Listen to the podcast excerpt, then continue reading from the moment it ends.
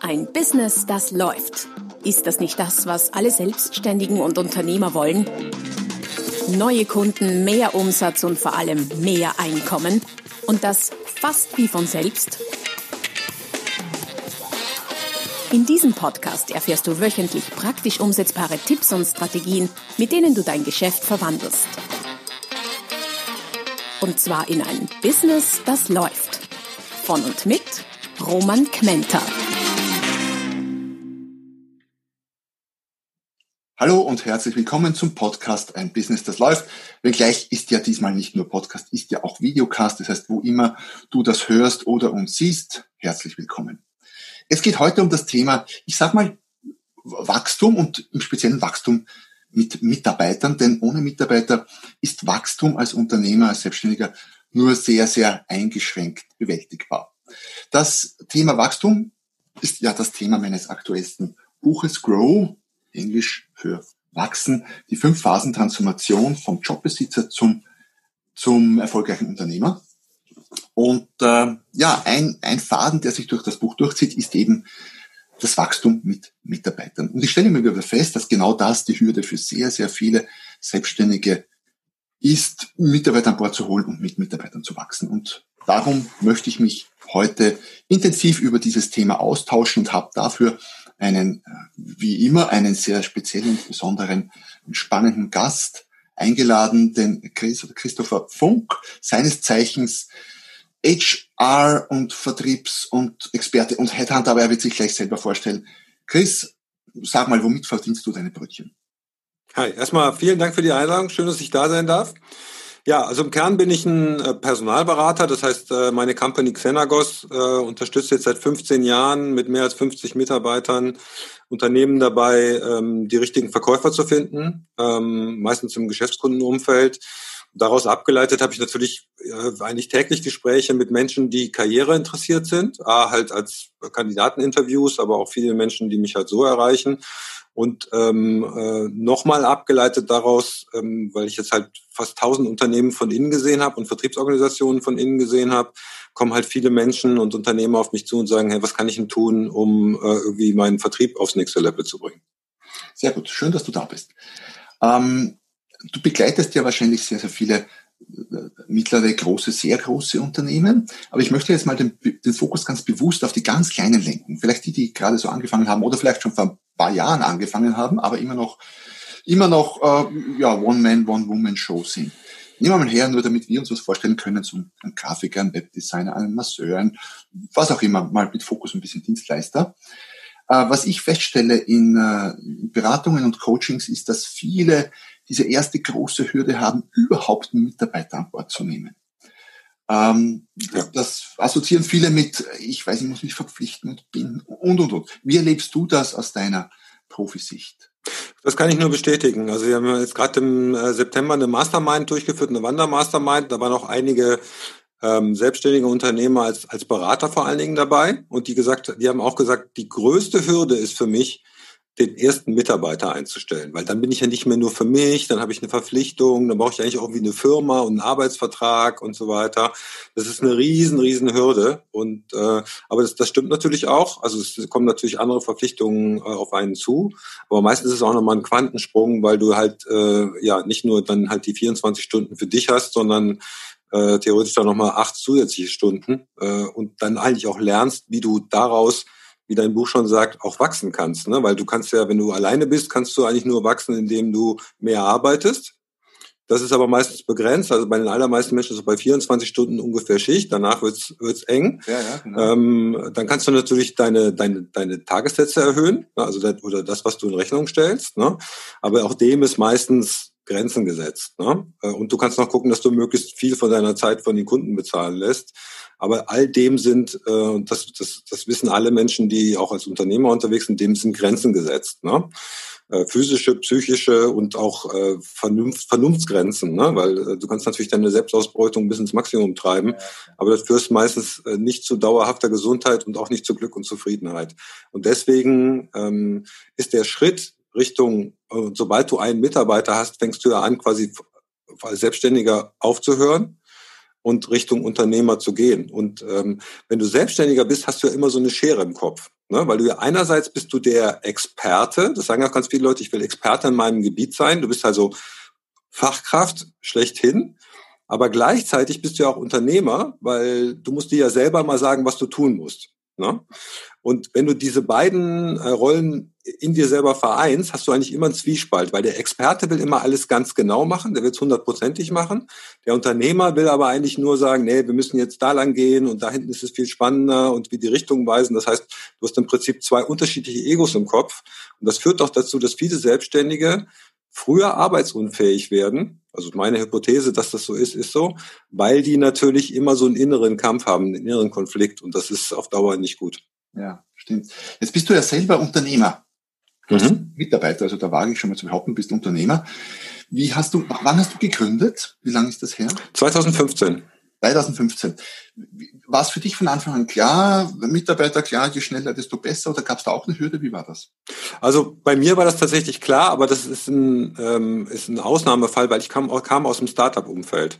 Also ich hatte in den Jahren davor ein Startup von äh, vier auf 600 Mitarbeitern mit aufgebaut und Auslandsniederlassungen und da war es ganz klar, wenn du wachsen willst, musst du Mitarbeiter einstellen und ich hatte diese Einstellung schon von Anfang an. Ich gesagt, es macht überhaupt keinen Sinn, da jetzt alles, ich habe am Anfang natürlich auch selber gemacht, also wir haben wirklich ganz alleine angefangen, zwei Notebooks, zwei Telefone, Code Calling.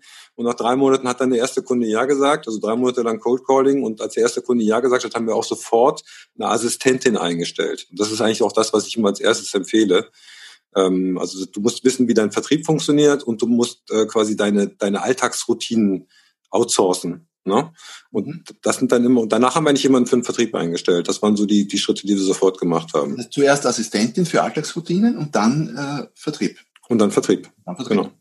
Ähm, die viele sagen ja oder meinen ja, ich, ja, Mitarbeiter gut und schön und wichtig, ja, sehe ich auch, aber ich kann mir ja noch keine leisten. Mitarbeiter hole ich mir dann, wenn ich sie mir leisten kann. Ich habe so meine Idee dazu, was sag mal du? Naja, also als Unternehmer sprechen wir immer von Investitionen. Ne? Auch Investitionen muss man sich leisten können und ein Mitarbeiter ist ja im Prinzip ein Investitionsgut. Ne? Das heißt, du musst, und meistens ist es so, dass du, und das vergessen auch viele, die Verkäufer einstellen, die sagen, ja, der Verkäufer muss eigentlich sich von Anfang an rechnen, am besten noch Geld und Kunden mitbringen. Auch das funktioniert in den seltensten Fällen. Ähm, so ein Mitarbeiter ist eine Investition und eine relativ unsichere Investition. Ne? Ähm, das heißt, du musst eigentlich als Unternehmer in Vorleistung gehen und dafür brauchst du auch einen Investitionsplan. Also das sagen wir auch immer, okay, wenn du jetzt jemanden einstellst, dann kostet dich das X und dann lass uns doch mal kalkulieren, bis wann sich das für dich rechnet. Also bis wann du zum Beispiel die Buchhaltung nicht mehr machen musst oder deine E-Mails äh, nicht mehr alle selber beantworten musst und so weiter. Die Sachen, die dich eigentlich am meisten behindern und welche Zeit du dann gewinnst und wie sich das rechnet. Und erst wenn man sagt, ah, stimmt, das rechnet sich, dann würde ich diese Investitionstätigen. Investition im Vertrieb übrigens ganz genauso.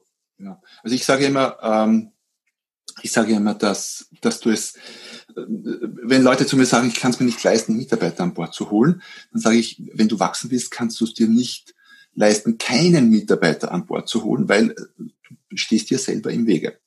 Ja, es ist aber, es ist natürlich kritisch. Du musst natürlich schon die Reserven ja. haben. Ne? Also man könnte dafür natürlich jetzt auch einen Kredit aufnehmen und sagen, äh, ich probiere das so. Ich glaube schon, dass du, du musst halt, ein, also mal, A, du musst ein Geschäftsmodell haben, von dem du weißt, okay, das funktioniert mal grundsätzlich und äh, da kommt mehr raus, als ich reinstecke, idealerweise. Ne? Ja. So, und dann kannst du sagen, okay, das, das Geschäftsmodell hat, hat sich bewiesen und äh, aber wenn ich den nächsten Schritt gehen will, muss ich es halt von mir ablösen, von mir als Person. Ja. Zumindest teilweise. Ne? Also was ja gerade in der Dienstleistung ganz, ganz schwierig ist, weil wenn ich ein Produkt verkaufe, so wie hier, keine Ahnung, Kaffeetassen, dann äh, ist das relativ leicht. Da gibt's die Kaffeetasse, da gibt's mich, das sind zwei Paar Schuhe. Wenn ich aber Dienstleister bin, Fotograf oder Berater oder sonst was, dann bin ja ich quasi das Produkt und das fällt dann vielen so schwer, das zu trennen, was aber ein wichtiger, wichtiger Schritt ist, wenn man, äh, wenn man hier wachsen will. Die, äh, was sind denn so deine Tipps so für Angenommen, es hat jetzt jemand mental diese Hürde überwunden und sagt, ja, erster Mitarbeiter jetzt. So, Assistentin hast du gesagt, um hier auszulagern. Was sind so die, die wichtigsten Tipps aus deiner Profisicht, auf die man da achten sollte? Also ich würde ähm, auf jeden Fall auch schauen, was kann ich denn heute in der modernen Arbeitswelt tun? Also du kannst natürlich auch viele Sachen ähm, auch ausgeben, ähm, das, was du auch ohne Angestellte kannst. Also es gibt ja sogenannte VPAs, äh, Virtual Private Assistants.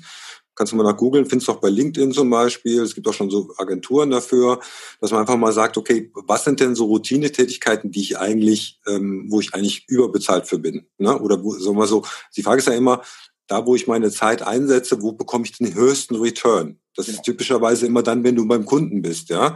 Wenn du aber einen Tag dafür brauchst, was weiß ich, deine E-Mails abzuarbeiten äh, und deine Buchhaltung zu machen, dann kannst du da nicht beim Kunden sein. Das heißt, da hast du einen relativ schnellen Umschlag. Ne? Äh, möglicherweise musst du jetzt gar niemanden einstellen, man kann ja auch Leute Teilzeit einstellen, sondern du kannst dir äh, so ein VPA nehmen, da kannst du auch mehrere austesten. Wenn es nicht funktioniert, bist du auch relativ schnell wieder los. Das heißt, dein Risiko ist relativ gering, der Return ist relativ hoch. Und das kann man ja auch noch, also es gibt auch schon Leute, die schreiben dir die Angebote, die fassen Angebote nach, die machen E-Mailings für dich. Also da kannst du relativ viele Sachen outsourcen, ohne dass du jetzt quasi den Schritt gehen musst, okay, ich habe jetzt jemanden da sitzen, den ich bezahlen muss, egal ob er jetzt kommt oder nicht, ob er krank ist, äh, den ich bezahlen muss, ob er krank ist, äh, ob er er Urlaub hat und so weiter. Das ist ja mal eine große Hürde. Ne? Also das, das wäre sicherlich das, was ich heutzutage als erstes empfehlen muss. Und ich und coache ja auch einige Menschen in Selbstständigkeit als, als Trainer und so weiter. Und das ist eigentlich immer der erste Schritt, den wir, also nachdem wir Ziele fest definiert haben und, und so weiter, dass wir sagen, okay, wie kannst du äh, erstmal alles wegdrücken, was für dich nicht äh, kriegsentscheidend ist. Ne? Genau. Ja, so. Diese, diese VPAs machen's, machen die Hürde ein bisschen kleiner, weil ich bin nicht so festgebunden. Ne? Ja, und du bist ja eigentlich auch flexibler. Du kannst sagen, ich habe einen für die Buchhaltung, ich habe einen, der ähm, zum Beispiel, das gibt's ja auch, der ans Telefon geht, wenn ich beim Kunden bin. Ne? Äh, ich will jetzt nicht, dass die alle auf der Mailbox aufschlagen oder so, das ist vielleicht auch nicht gut, sondern der nimmt das Telefon ab, äh, beantwortet das professionell oder der ruft auch Kunden zurück.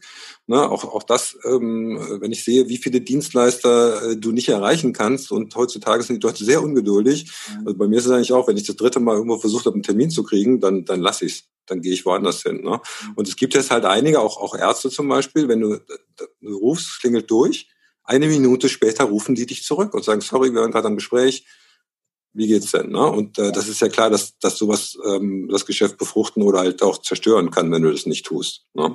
Natürlich, das, da trennt sich die Spreu vom Weizen doch sehr stark. Und da ähm, sind wir ja eigentlich schon im Vertrieb. Ne? Das ist ja schon, da sind wir schon sehr vertriebsnah. Ne? Vertriebsnah, genau. Ähm, Vertrieb. Jetzt mal angenommen, ich habe ich hab jetzt Mitarbeiter, Mitarbeiterin gefunden für die administrativen Tätigkeiten, outgesourced als VPA oder auch, was ich äh, Klienten auch oft empfehle, ist, fangt doch klein an, fünf Stunden die Woche Kraft. Erschwinglich. Koste ich im Monat, je nachdem fix angestellt, sagen wir roundabout 300 Euro. Das ist machbar. 300 Euro gibt man so auch für alles Mögliche aus im Monat. Und es sind fünf Stunden die Woche, das sind 20, 25 Stunden fast im Monat, die ich für was anderes ja. kann, was mehr Return produziert. Kann man auch Erfahrungen sammeln, wie, wie geht mir genau. das dabei, wenn ich jetzt jemanden bei mir mit im Büro sitzen habe und so weiter und so weiter. Das ist gut. Risiko überschaubar. Ja. Zumal es ja auch die Mischform gibt. Ich habe ein paar äh, Mitarbeiter, Mitarbeiterinnen, äh, die arbeiten wie VPAs, sind aber angestellt. Die sitzen zu Hause und arbeiten. Ist ja heutzutage nicht nur jetzt mit Lockdown und so, sondern vorher schon. Ähm, dann, du hast gesagt, für dich war der nächste Schritt dann Vertrieb auslagern. Das ist ja für mich schon nochmal eine deutlich größere Hürde, als ich klare ein bisschen Administratives aus. Jetzt bist du ja genau da Profi. Was, sag mal, jetzt sucht jemand, will seinen Vertrieb zumindest zum Teil auslagern oder verstärken, nicht auslagern, aber verstärken. verstärken. Auslagern wäre auch noch eine Option. Ne? Ja, wäre auch eine Option. Ja, gibt's auch. Aber sagen wir mal verstärken. Ich will das im Hausbereich, ich will das bei mir behalten, verstärken. Wie, wie finde ich denn vernünftige Vertriebsmitarbeiter? Also hier ist es, glaube ich, super wichtig. Also wir hatten erstmal, was ich noch vergessen habe, vorhin weggeschrieben. Also das erste ist VPA, aber davor ist eigentlich noch wichtig, ähm, einen Coach zu haben. Also alle Unternehmer, die ich sehe, die nach vorne gehen, haben irgendwo, sagen wir mal, nennt das ja auch Sounding Board. Du brauchst einfach jemanden, du brauchst eine Reflexionsfläche, weil du bist halt alleine, das kocht alles in deinem Kopf und so weiter. Du brauchst eigentlich jemanden. Und das ist so oft, dass ich mit Leuten spreche und die sagen, hör mal, das ist so offensichtlich, dass du mir sagst, das ist total komisch, dass ich nicht selber drauf gekommen bin. Ja, es sind meistens so offensichtliche Sachen. Also entweder jemanden aus dem entfernten Bekanntenkreis, ich würde jetzt nicht meine Ehefrau nehmen oder sowas, äh, oder halt auch äh, sich einen Coach tatsächlich äh, mieten für Stunden, Tage, Wochen. Ähm, also das ist, das hilft unfassbar viel weiter. Du musst nicht mehr alle Fehler selber machen. Ja, du kannst auch äh, von den die Fehler, die dein Coach schon gemacht hat oder die woanders die kannst du dir alle sparen. Das heißt, damit hast du äh, eine absolute Abkürzung zum Erfolg. Das ist, glaube ich, das Allerwichtigste. Dann eine VPA, dann äh, Vertrieb und da ist es ganz wichtig. Ähm, es gibt viele Leute, die halt ähm, ungern verkaufen. Mhm. Ja, Kannst du dir nicht vorstellen, ich auch nicht, noch von früher vielleicht. Ich komme ja auch eher aus dem Marketing, aber sehr viele Leute, die auf der technischen, auf der handwerklichen Ebene sind, die halt Spezialisten in ihrem Gebiet sind, die, die, die versuchen das Thema Vertrieb immer von sich wegzudrücken. Ne? Und äh, wenn sie dann selbstständig sind, dann gucken sie immer, kann es nicht irgendjemand anders für mich erledigen. Das ist grundsätzlich gut, aber es wichtig ist, dass du verstanden hast, wie dein Vertrieb funktioniert und wie er auch skalierbar ist. Das heißt, wie du mit zusätzlichen Ressourcen mehr, mehr Umsatz machen kannst. Ne? Also man sagt ja bei Facebook immer, äh, wenn du ähm, ein Euro reinsteckst, musst du halt mindestens ein Euro zehn rausbekommen. Und so ist es ja im Vertrieb auch. Wenn du jetzt sagst, wenn ich zwei Leute einstelle, muss ich ja nicht mehr als doppelt so viel Umsatz machen äh, oder so mehr Umsatz machen, als das kostet, dann hast du ein skalierbares Geschäftsmodell. So, und das musst du vorher, sagen wir mal, zumindest in Grundzügen verstanden haben. Weil sonst ist ganz oft, du stellst einen Vertriebler ein und die Vertriebler erzählen dir den ganzen Tag, warum es nicht funktioniert, äh, was alles schief läuft, dass du zu teuer bist, dass die Kunden deine Dienstleistung nicht haben wollen. Das heißt, und das ist, das tut weh, aber du musst es machen. Du musst vorher verstanden haben, wie funktioniert das Geschäftsmodell. Das heißt, typischerweise, gehen wir mal davon aus, du musst Termine machen mit Kunden, wenn wir ins Geschäftskundenumfeld sind. Ähm, also du musst Kunden anrufen, die dich vielleicht noch nicht kennen und Termine vereinbaren. Da musst du es halt selber mal gemacht haben, damit du weißt, okay, wie oft muss ich ihn da anrufen, wie oft muss ich buchstäblich eins in die Fresse kriegen, bis ich einen Termin habe und wie viele Termine muss ich wahrnehmen, bis ich ein Angebot geschrieben habe, wie viele Angebote muss ich schreiben, damit ich einen Auftrag kriege. Weil wenn du das mal verstanden hast und dann vielleicht, ich sage mal, mal zehn Kunden aus eigener Kraft akquiriert hast, nicht von deinem Oma, nicht von deiner Mutter, nicht von deinen Freunden, sondern Leute, die dich vorher nicht kannten. Wenn du die akquiriert hast, von mir aus auch online, wenn du da einen Weg gefunden hast, da sprechen wir an einer Sache, aber wenn wir jetzt mal vom physischen Vertrieb sprechen, dann weißt du, wie es funktioniert. Wenn du zehn, wenn du weißt, wie du zehn Kunden akquirieren kannst, weißt du wahrscheinlich auch, wie du 100 Kunden akquirieren kannst. Und dann kannst du sagen, okay, jetzt stelle ich jemanden ein, mit dem ich die nächsten 100 Kunden akquiriere. Das ja. ist, glaube ich, das Allerwichtigste. Ganz viele Startups machen auch den Fehler, die stellen sich irgendjemanden ein und sagen, okay, lass, lass den Penner Vertrieb machen, dann muss, kann ich mich hier schön um die Technik kümmern. Das geht eigentlich immer schief. Ja, ja. ja? ganz genau. Meine, und es freut mich, dass du das ganz genau so sagst. Hättest du das quasi im Buch schreiben können, weil es steht exakt so drinnen, bevor du in einer der Phasen, bevor du äh, jemanden holst, um den Vertrieb zu verstärken oder auszulagern, musst du es selber tun. Intensiv, solange bis, du's, bis du weißt, wie es geht und solange bis du das ich sag mal, den Vertrieb systematisiert hast, in Einzelschritte runtergebrochen, digital. Genau, das wäre jetzt der nächste Schritt. System hast, wie Vertrieb funktioniert bei dir, weil dann kannst du das System über Mitarbeiter überstülpen, soll es gar nicht negativ klingen, sondern übertragen, ja. Übertragen, so. Und weil ich behaupte immer, weiß nicht, wie du das siehst, ich behaupte immer, ähm, echt wirklich gute Mitarbeiter zu finden, ist richtig schwer zum Teil. Ja? Geniale Mitarbeiter zu finden, ist nahezu unmöglich. Aber wenn du ein wirklich gutes System hast, dann schaffen es auch mittelprächtige Mitarbeiter, damit sehr gute Leistungen zu bringen. Ist das im Vertrieb auch so? Könnte man das? Du, da gibt es unterschiedliche Auffassungen. da könnten wir jetzt eine lange Diskussion drüber führen. Also ich, ich, ich, es gibt einen Spruch von Wirt, also Wirt, die diese Schrauben und Werkzeuge verkaufen, 35.000 Verkäufer weltweit. Und die haben gesagt, wir gewinnen das Spiel mit Bauern im Vertrieb. Das bedeutet, wir haben ein System, wenn wir da jemanden rein, reinstecken, der mittelmäßig gut ist, dann reicht uns das, um sehr, sehr, sehr erfolgreich zu sein. Ne? Andere Leute sagen, wir stellen nur die absoluten Superstars ein. Ja, aber da, es gibt ja noch einen anderen Spruch, den finde ich sehr gut. Nicht die besten elf gewinnen, nicht die besten elf Spieler gewinnen, sondern die beste elf gewinnt. Also die richtige Kombination ja. der richtigen Spieler. Ne? Die müssen, die dürfen nicht schlecht sein, ja, wenn die vorher nur Eishockey gespielt haben, wird es wahrscheinlich schwierig im Fußball. Ne? Aber es müssen, aber selbst wenn du jetzt die Weltauswahl der Top-Fußballer zusammenstellst, heißt das nicht, dass die Weltmeister werden würden. Ja. Wahrscheinlich nicht. So, und äh, deswegen ist es immer so ein Zwischending. Ich bin vollkommen bei dir. Du hast, du weißt jetzt, du kennst die Systematik zumindest, wie du an neue Kunden kommst. Und dann musst du ja auch, kannst du ja auch sagen, okay, ich, ich lager nicht alles aus von diesem Vertriebsprozess, sondern zum Beispiel, ich suche, ich nehme nur jemanden, der mir Termine legt. Ja? ja? Vielleicht auch nicht Fulltime, sondern nur Teilzeit. Und die Termine nehme ich erstmal selber wahr und ähm, irgendwann bin ich dann vielleicht so weit, dann sage ich, okay, ähm, jetzt hole ich mir jemanden, der für mich auch die Termine wahrnimmt. Ja. Ne?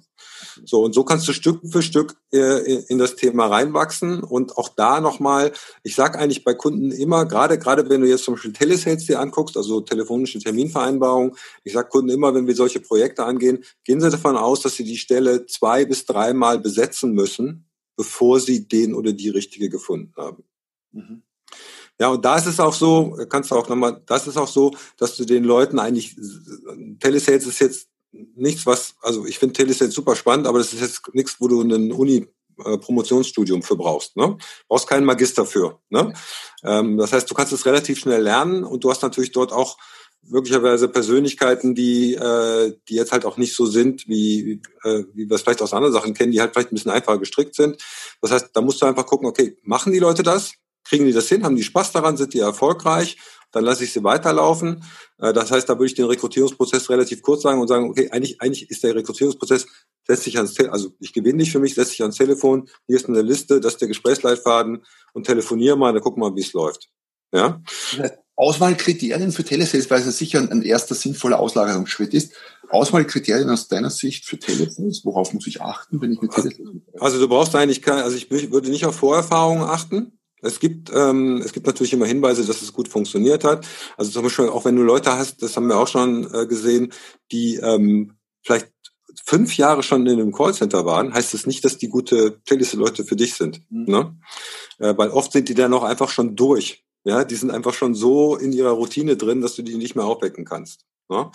Ähm, wenn Leute irgendwas Kommunikatives gemacht haben, wenn sie in der Gastronomie gearbeitet haben, in der Hotellerie, ähm, in, in äh, Promotion, Messehaus, Messedienste und so weiter, das sind eigentlich immer Hinweise, dass die kommunikativ sind, dass die Spaß daran haben, mit anderen Leuten umzugehen. Ähm, also das sind so Sachen, auf die wir achten, aber im Endeffekt beweist sich das eigentlich immer. Also ich finde, wenn du mit so Leuten ein Telefoninterview führst, ja, und das sind ja Leute, die am Telefon kommunizieren müssen, dann merkst du eigentlich im ersten Gespräch schon, okay, ist das jemand, der, der mich gewinnen kann, der vielleicht auch andere Leute gewinnen kann? Und dann äh, let's give it a try. Ja? Also die beste Verkäuferin, nochmal ganz kurz, die beste Verkäuferin, die wir hier bei uns im Telesales haben, hat vorher Schuhe verkauft. Das heißt, Vorkenntnisse nicht so wichtig. Ich habe sogar mal gesagt oder selber auch gemacht, mir ganz bewusst keine Fotos angeschaut von irgendwelchen Bewerbungsunterlagen. Ich wollte nur für so Jobs, wollte nur die Stimme am Telefon, den Menschen am Telefon kennenlernen weil der Kunde ja auch keine Fotos sieht, typischerweise. Und ich doch feststelle, dass man von Fotos und anderen Dingen halt auch abgelenkt wird vom, vom eigentlich Wichtigen. Ähm, was hatte ich letztens? Ah ja, sehr spannend. Ein Kunde von mir, weil es gerade dazu passt, die haben auch ein sehr, sehr gut aufgebautes Telesales, Telesales-Abteilung, machen das sehr professionell. Und die haben jetzt äh, zwei zwei Zeugen Jehovas mit an Bord geholt, äh, weil sie sagen, im ersten hatten sie so gute Erfahrungen und der hat dann einen Kollegen noch gehabt und den auch mit an Bord und die Performance super. Warum? Weil die es gewohnt sind, über diese, ich sage mal zum Teil äh, religiöse unter Anführungszeichen und ich entschuldige mich jetzt schon für alle Fettnäpfchen, die ich jetzt treten mag, für diese potenzielle religiöse Überzeugungsarbeit, die vielleicht dort und da geleistet werden muss oder soll oder wie auch immer, ähm, doch so abgehärtet sind, dass sie das im Telesales relativ locker wegstecken, wenn das ist. Und Telesales, habe es ja lange genug selber gemacht, äh, ist halt mal etwas, wo man eine dicke Haut braucht. So. Ja. Krass, also ich finde es super. Also klar, missionieren ist nichts anderes als verkaufen. Ne? Also Missionsarbeit ist nichts anderes als Verkaufsarbeit. Das heißt, du willst Leute von was überzeugen, was sie vorher vielleicht noch mit Händen und Füßen von sich gewiesen haben. Ähm, das einzige Risiko finde ich halt äh, bei, bei Zeugen Jehovas und Ähnlichen, dass die dann meistens auch in deinem Unternehmen missionieren. Ist dort nicht ja. Fall. alles gut, alles entspannt. Äh, also das, ich, ich habe ich hab schon so ein Gespräch gehabt, dass der quasi schon im Vorstellungsgespräch hat angefangen hat zu missionieren. Oh. Ja? äh, quasi äh, und da, da, da hat dann der Kunde von Abstand genommen. Ähm, und der hat sogar schon vor Vorstellungsgespräch im Foyer schon angefangen zu missionieren. Ja. Ähm, also er ist mit Eifer dabei, auf jeden Fall. Äh, ob, der Verkäufer. So ja, aber wie gesagt, da muss man halt gucken, ähm, er hat ja quasi ein Zwei-Produkt-Angebot. Einmal seine Religion und zweitens dein Produkt. Das kann schwierig werden, aber grundsätzlich bin ich vollkommen bei dir. Ja, äh, jeden Tag verkaufen, Haustürgeschäft, Mhm. Ähm, sehr krass. Äh, wobei du auch oft siehst, ähm, ich weiß nicht, wie deine Erfahrung da ist, dass du gerade beim Telesales Leute, die im Außendienst, das heißt im Face-to-Face sehr, sehr gut sind, ja, gnadenlos gut, versagen am Telefon. Ja, absolut, absolut. Ich, ich behaupte sogar, Leute, die am Telefon gut sind, um Termine zu legen, zu finden, ist schwieriger als einen guten Außendienst. Absolut. Ja. Glaube ich schon. Ja. Also ich kann es so von mir sagen, wir haben jetzt ähm, äh, acht Leute im Telesales und wir haben die, glaube ich, dreimal komplett, dreimal komplett durchgetauscht, die Mannschaft, bis wir gesagt haben, okay, das ist es jetzt. Und auch da fliegt ab und zu mal einer raus. Ähm, und, und diesen Aufwand scheuen natürlich viele Leute sagen, ja, ich habe versucht, jemanden einzustellen, hat nicht funktioniert. Sag ich ja, einmal ist nix. ich glaube, Dirk Kräuter hat das irgendwann im Seminar gesagt oder so, oder irgendwann im YouTube-Video. Äh, du brauchst zumindest immer zwei im Telesales, weil ja. einer geht vor die Hunde. Er sagt, Dirk Kräuter hat immer gesagt, äh, das ist wie bei Zwergkaninchen. Du ja, darfst genau. nicht alleine halten. Ne? Und der Dirk hatte das auch gesagt, dass der sein Telesales-Team, glaube ich, auch zwei oder dreimal durchgetauscht hat und ich habe ihm das nie geglaubt. Ich habe gesagt, ja, das kann nicht sein, der macht das irgendwie falsch und so weiter. Und dann, als wir dann hier bei uns den Telesales aufgebaut haben, ist es uns eigentlich ganz genau so gegangen. Ne? Und das darf man halt nicht vergessen. Und da, da sagen halt viele Unternehmer, ja, nee, ich habe ja versucht, jemanden einzustellen, aber das hat nicht funktioniert. Und ich sage, ja, und jetzt? Was bedeutet denn das für die Zukunft? Ne? Mhm. Ähm, also das ist nicht so einfach bei Mitarbeitern. Also da hat auch ähm, jeder schon mal ins äh, Fettnäpfchen gegriffen. Und wie gesagt, bei 50 Mitarbeitern hast du 50 potenzielle Fettnäpfchen. Wir haben ganz, ganz, ganz tolle Mitarbeiter, aber wahrscheinlich jetzt nach 15 Jahren sind mehr Mitarbeiter mhm. nicht mehr bei Xenagos, als wir aktiv beschäftigen weil sich das Unternehmen entwickelt, die Menschen entwickeln sich, wir, wir lernen dazu, die Menschen gehen andere Wege. Ähm, äh, das gehört auch zu der Geschichte mit dazu. Das vergisst man oft. Ne? Ja, ne, das ist ganz normal. Das heißt, einerseits schwer zu finden, gute Telesales-Mitarbeiter, gleichzeitig ein sinnvoller erster Schritt der Auslagerung des Vertriebs. Weil wenn ich jetzt sage, wenn ich jetzt, wenn ich jetzt was auslagern möchte im Vertrieb, dann ja, Telesales, weil dann kann ich die Kundengespräche selber, da kann ich die Kundengespräche selber führen, weil das dann doch witzigerweise vielleicht die einfachere, aber doch die komplexere Tätigkeit ist. Weil jetzt mit meiner Dienstleistung ein Kundengespräch zu führen, ist schon sehr komplex. Ein Termin zu, zu vereinbaren ist anspruchsvoll, aber relativ einfach ja. vom, vom Ablauf, vom Prozedere her. Ja.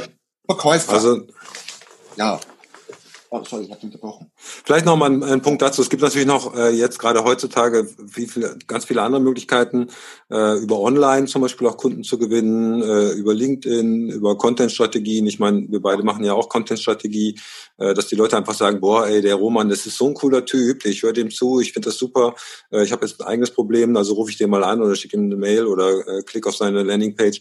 Auch das ist äh, für, für alle Menschen, die sich selbstständig machen, was, wo, wo man sich auf jeden Fall schlau machen sollte. Darüber, da kannst du bei YouTube und wo auch immer, kann man sich ja schlau machen. Also der klassische Weg Telesales, ich mag den halt noch, weil du ihn halt, wie ich am Anfang gesagt skalieren kannst. Ja, du kannst es hast halt voll unter Kontrolle. Ähm, bei bei, bei Facebook-Werbung oder sonstigen Werbung ist es halt eher schwierig, zu sagen, okay, ich gebe jetzt so und so viel Euro aus und kriegst, du siehst zwar, was du zurückkriegst, aber es ist halt die Steuer, die Steuermöglichkeiten sind halt deutlich komplexer. Ne?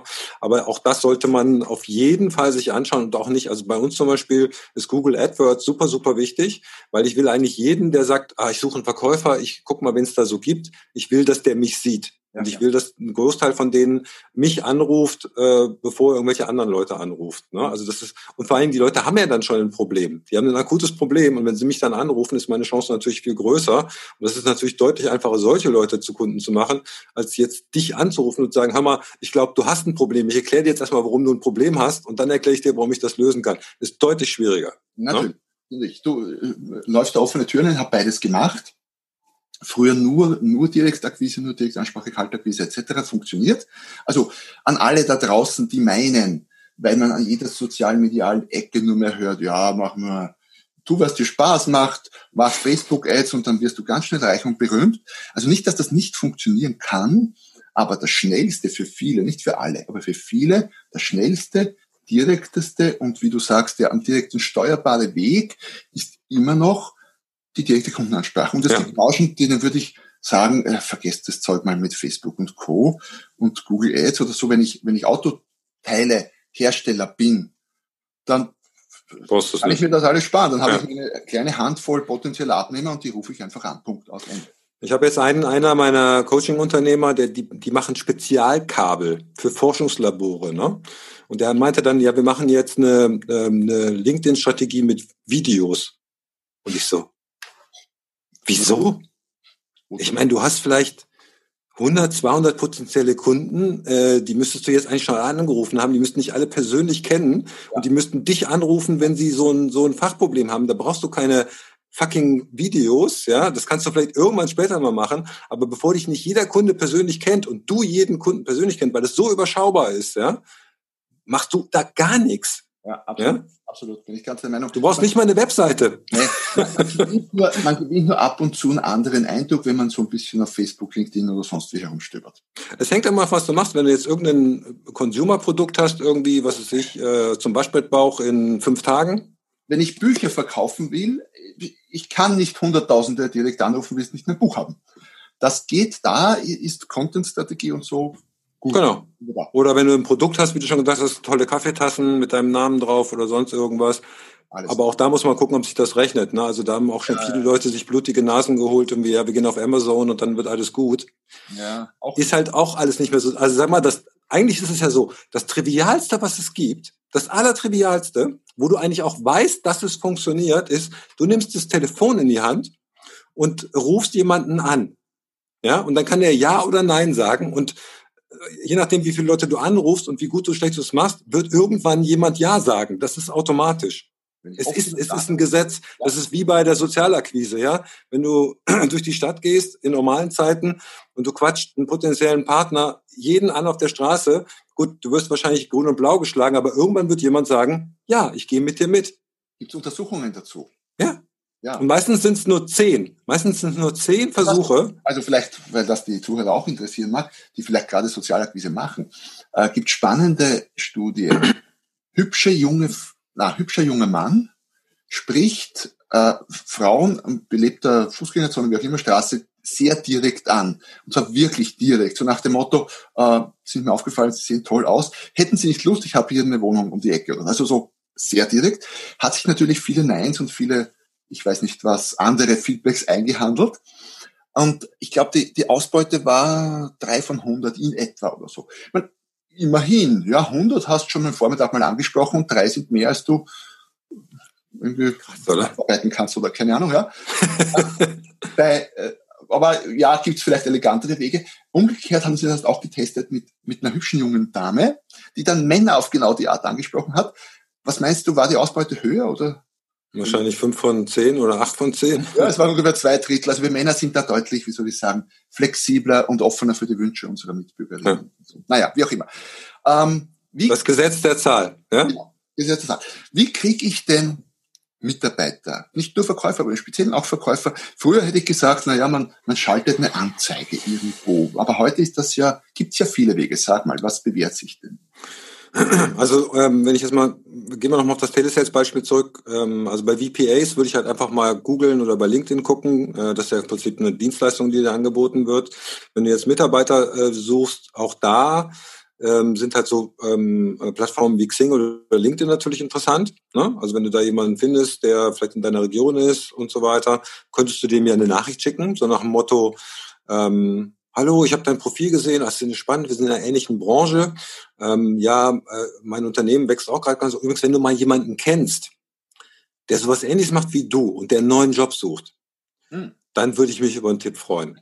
Ja, also nicht, das wäre jetzt nicht die brutalst mögliche Akquise, sondern das wäre jetzt nur mal einen Schritt, mhm. einen Schritt daneben. Ne? Weil die meisten Leute würden dann, also oft sagen die Leute dann, hey, wieso fragt er mich nicht? Ich bin doch so jemand. Ja, so das wäre eine Option. Äh, ist natürlich mitunter aufwendig, weil ich bin ja Headhunter. Im Prinzip machen wir ja genau sowas. Ja, oft dann noch, wir rufen die Leute dann halt eher an, als dass wir ihnen schreiben. Äh, da hast du natürlich, je nachdem, was es für eine Position ist, äh, relativ hohe ähm, Watschenquoten. Ne? Mhm. Ähm, aber im Endeffekt ist es auch ein Gesetz der großen Zahl. Dann, ähm, was ich auch empfehlen würde, ist, das habe ich jetzt oft schon gehört, Anzeigen auf LinkedIn schalten. Mhm. Also LinkedIn ist auf jeden Fall was, womit sich jeder auseinandersetzen sollte. Ähm, da kannst du quasi ähm, als Tagesbudget mindestens fünf Euro einstellen und eine Anzeige selber reintippen und schalten. Das kostet dich vielleicht eine Stunde, wenn du einigermaßen textgut bist. Und was echt geil daran ist, ähm, wenn du das, wenn du das auf ein Mindestbudget von fünf Euro einstellst am Tag, ähm, kriegst du, nachdem du das die online gestellt hast, sofort von LinkedIn Vorschläge von potenziellen Kandidaten. Und die kannst du alle kostenfrei anschreiben. Ah. Das hat zwei Vorteile. Erstmal, du kannst die Leute aktiv anschreiben und nicht darauf warten, dass sie sich bewerben. Und das zweite ist, du siehst anhand der Profile, die LinkedIn dir vorschlägt, direkt, okay, wem schlägt denn LinkedIn wahrscheinlich meine Anzeige vor? Und kannst dann sagen, ah nee, kommen eigentlich die komplett falschen Leute, dann gehe ich halt wieder rein, ändere die Verschlagwortung der Anzeige nochmal, teste nochmal, hat dich dann halt nochmal fünf Euro gekostet bis du halt sagst, ah nee, das sind jetzt genau die richtigen, die kommen. Ne? Und wenn du merkst, dass Bewerbungen kommen, kannst du das Budget halt Stück für Stück auch hochmachen, so dass du sagst, okay, wahrscheinlich schaffe ich für ein paar hundert Euro idealerweise jemanden zu finden. Das ist äh, was, was du halt relativ schnell selber machen kannst, wo du jetzt keine externen Berater brauchst oder so. Was auch sehr, sehr gut funktioniert, sind ähm, äh, Facebook-Videoanzeigen im Moment. Also eine Videostellenanzeige, wo du dich halt ideal, also du brauchst kein, kein Kamerateam. Äh, wir haben es hier schon ausprobiert mit unterschiedlichen Sets. Du kannst mit der langen, mit, mit der Kamera im Selfie-Modus am langen Arm äh, dich äh, auf den Stephansplatz stellen und eine Geschichte erzählen, äh, wer du bist und warum du jemanden suchst. Äh, und dann stellst du das halt bei Facebook rein. Da müsstest du es wahrscheinlich dann bewerben.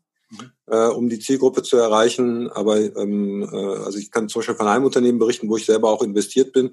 Da machen wir das nur im Gesundheits- und Pflegebereich, wo man sagt, okay, das sind Kandidaten und Bewerber wirklich knapp. Und wir rekrutieren fast ausschließlich über, über Facebook Videoanzeigen die richtigen Leute. Ich behaupte sogar, äh, sehr, sehr spannende Tipps, finde ich auch, das mit den 5 Euro und so, aber ich behaupte sogar, dass gerade in der heutigen Zeit, wo so viele medial teilweise so perfekte Dinge gibt. Jeder, jeder Nicht-Grafiker kann mit, den richtigen, mit der richtigen Software in kurzer Zeit etwas machen, keine Ahnung, ein Layout, selbst ein Cover oder so, das gar nicht schlecht ausschaut. Ja? was teilweise sogar vielleicht sehr gut ausschauen kann, weil halt die Software sehr schlau geworden ist. Aber gerade da stelle ich fest, fällt es auf, wenn man eben nicht so, also angenehm nicht perfekt ja. Wenn Absolut. das kein Studio-Video ist, sondern im Selfie-Modus. Das ist wesentlich glaubwürdiger und es fällt oft schon mehr auf als ein perfektes Bewerbungsvideo, also ein perfektes äh, wie Da können auch Äs drin sein und Versprecher ja, und so weiter. Wir lassen das alles drin. Ja, ja. ja? Ähm, ja, genau. Da sagen die Leute, ah, die sind real. Ne? Die. Leute sind real. Ne? Also das ist jetzt nicht irgendwie so ein und und diese diese komplett glatt, glatt gebügelten Videos. Ich meine, auch da gibt's richtig geile Videos, muss ich sagen. Aber die normalen glatt gebügelten, da schalten die Leute nach 20 Sekunden, nach, nach fünf Sekunden weg, weil sie sagen, habe ich schon mal gesehen. Ja, dann lieber. Weil die Bilder ein, alle gleich sind, ne? Dann lieber ein nicht glatt gebügeltes, ne? Genau. Ja. Es gibt natürlich auch also perfekt gemachte Videos, aber das ist dann halt schon äh, wirklich schwierig. Aber das brauchst du halt nicht. Und äh, was du als aller allererstes machst, ist, du überlegst dir natürlich, wen du suchst. Ne? Also da haben wir, glaube ich, jetzt schon viele Anreize gegeben. Und dann gehst du halt in dein Umfeld. Und jeder, der sich nicht retten kann, sagst, hör mal, ich suche einen neuen Mitarbeiter, kennst du nicht jemanden? Ich suche eine neue Kollegin, kennst du nicht jemanden? Das ist das aller, allererste, was du tust.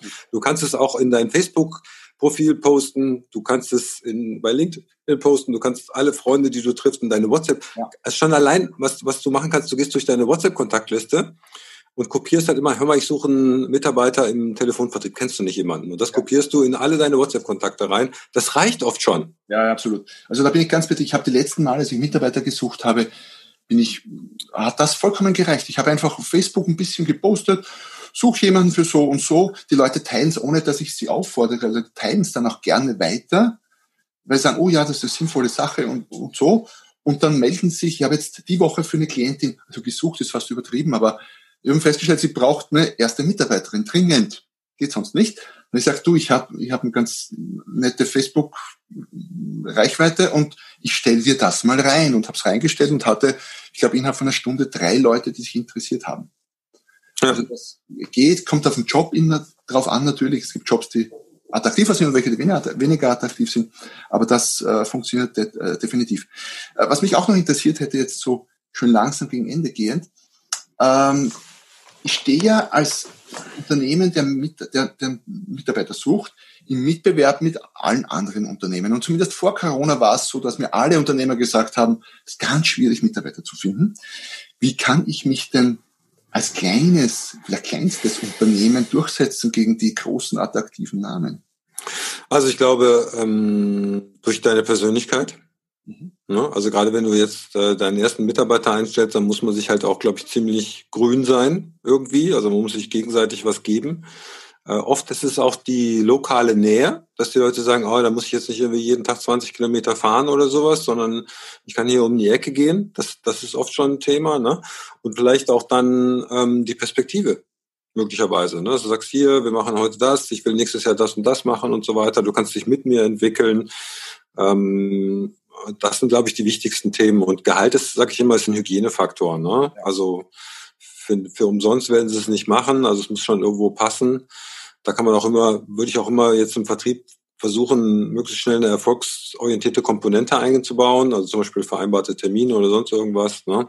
Stattgefundene Termine, nicht wahr? Stattgefundene Termine. ähm, ja, also so in der Richtung. Ne? Ja. Ähm, ja, also ich glaube, das hat ganz, das ist ja eigentlich auch bei Unternehmen. Unternehmen haben ja idealerweise auch eine Persönlichkeit mit Werten und, äh, und Visionen, Zukunftsvisionen. Und äh, das ist eigentlich das, worauf die Menschen anspringen, ne, zunächst. Und dann später, also ne, man sagt ja immer, die Leute fangen bei einem Unternehmen an und äh, verlassen ihren Manager im schlechten Fall. Aber im Endeffekt bleiben sie auch wegen, bleiben oder bleiben nicht wegen der Kollegen und der Führungskraft. Ja, also ja? ich, ich sehe ich ganz genauso. Gehalt ist natürlich wichtig, aber ist nicht das Wichtigste. Also frohe Botschaft für alle da draußen, die gerade überlegen, jemanden einzustellen.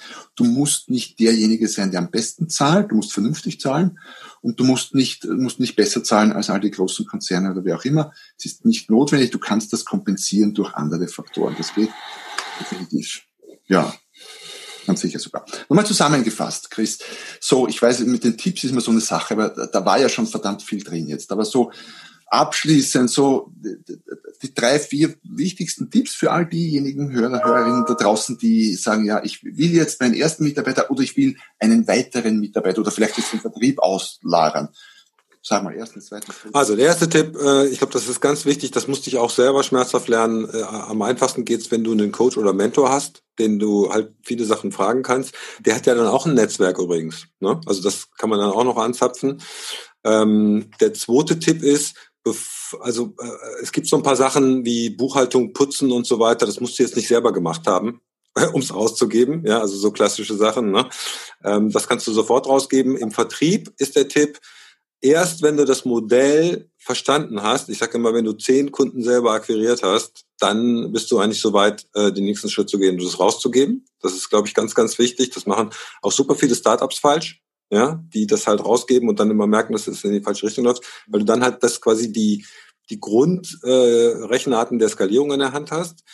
Ähm, dann äh, bereite dich darauf vor, ähm, dass du wahrscheinlich das erste, möglicherweise auch das zweite Mal einen Fehlgriff machst. Das ist ganz normales, das gehört dazu. Ja. ja?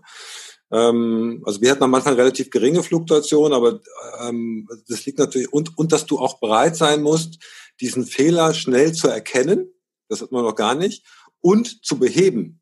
Ja, die meisten Leute sagen, ah nee, das wird noch, das wird noch, das wird noch. Meistens wird's halt nicht. Es wird eigentlich immer schlimmer, ne, nach einer gewissen Zeit. Ne? Also auch da, da äh, äh harte Entscheidungen treffen, das ist, glaube ich, auch super, super wichtig. Ne? Sonst wird's halt irgendwann ein Schmerz ohne Ende. So, und dann, ähm, dass du halt irgendwann entscheiden musst, ähm, und diese Entscheidung hast du in dem Moment eigentlich schon getroffen, willst du eigentlich selbstständiger sein oder willst du Unternehmer sein? Und das Endziel eines Unternehmers, das finde ich ein sehr, sehr schönes Bild. Das Endziel eines Unternehmers ist eigentlich, dass wenn du stirbst, dass deine Kunden das nicht merken. Das ist ein schönes, schönes Schlusswort jetzt mal meiner Sicht. Und äh, ja, könnte auch genauso hier drinnen stehen. Ähm, Unternehmer, ich sag mal, ist man dann, ich war nicht ganz so krass wie du, aber Unternehmer ist man dann, also richtiger, waschechter Unternehmer, wenn du sagen, wenn du heute sagen kannst, äh, Leute, ich bin jetzt mal weg und komm, komm irgendwann wieder und du kommst nach einem Jahr wieder und stellst fest, der Laden ist ohne dich sogar noch besser gelaufen als mit dir oder zumindest gleich gut. Dann hast du ein paar Sachen als Unternehmer richtig gemacht. Äh, ja, man braucht ja Ziele im Leben. Genau. Gut, super. Äh, Gibt es noch irgendetwas, das du jetzt noch unbedingt loswerden müsstest, über das wir noch gar nicht gesprochen haben? Also wenn, äh, wenn jemand noch Tipps braucht zum Thema Vertrieb, Recruiting und Karriere, dann gerne mal in den Vertriebsfunk äh, reinhören, reinschauen. Wir haben auch einen YouTube-Kanal. Und wenn jemand sagt, das ist, glaube ich, auch noch ein ganz wichtiger Punkt, ähm, du musst nicht alles selber machen. Also das ist auch immer der Punkt. Ich, ich kenne so viele selbstständige Unternehmer, die machen wirklich alles selber. Die putzen auch selber, ja. Die staubsaugen selber, die bringen den Müll runter und so weiter. Die machen, die, die waschen ihr Auto selber, die machen ihre Inspektion und so weiter.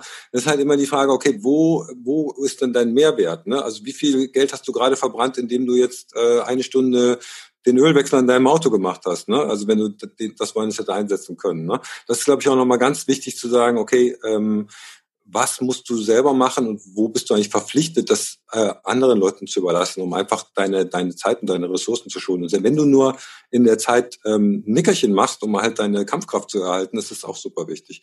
Also deswegen im Vertriebspunkt mal, mal reinhören, wenn sich jemand da, da Impulse oder Tipps wünscht oder wenn er halt jemand selber sucht. Auch das musst du nicht selber machen. Das macht die Firma Xenagos für dich.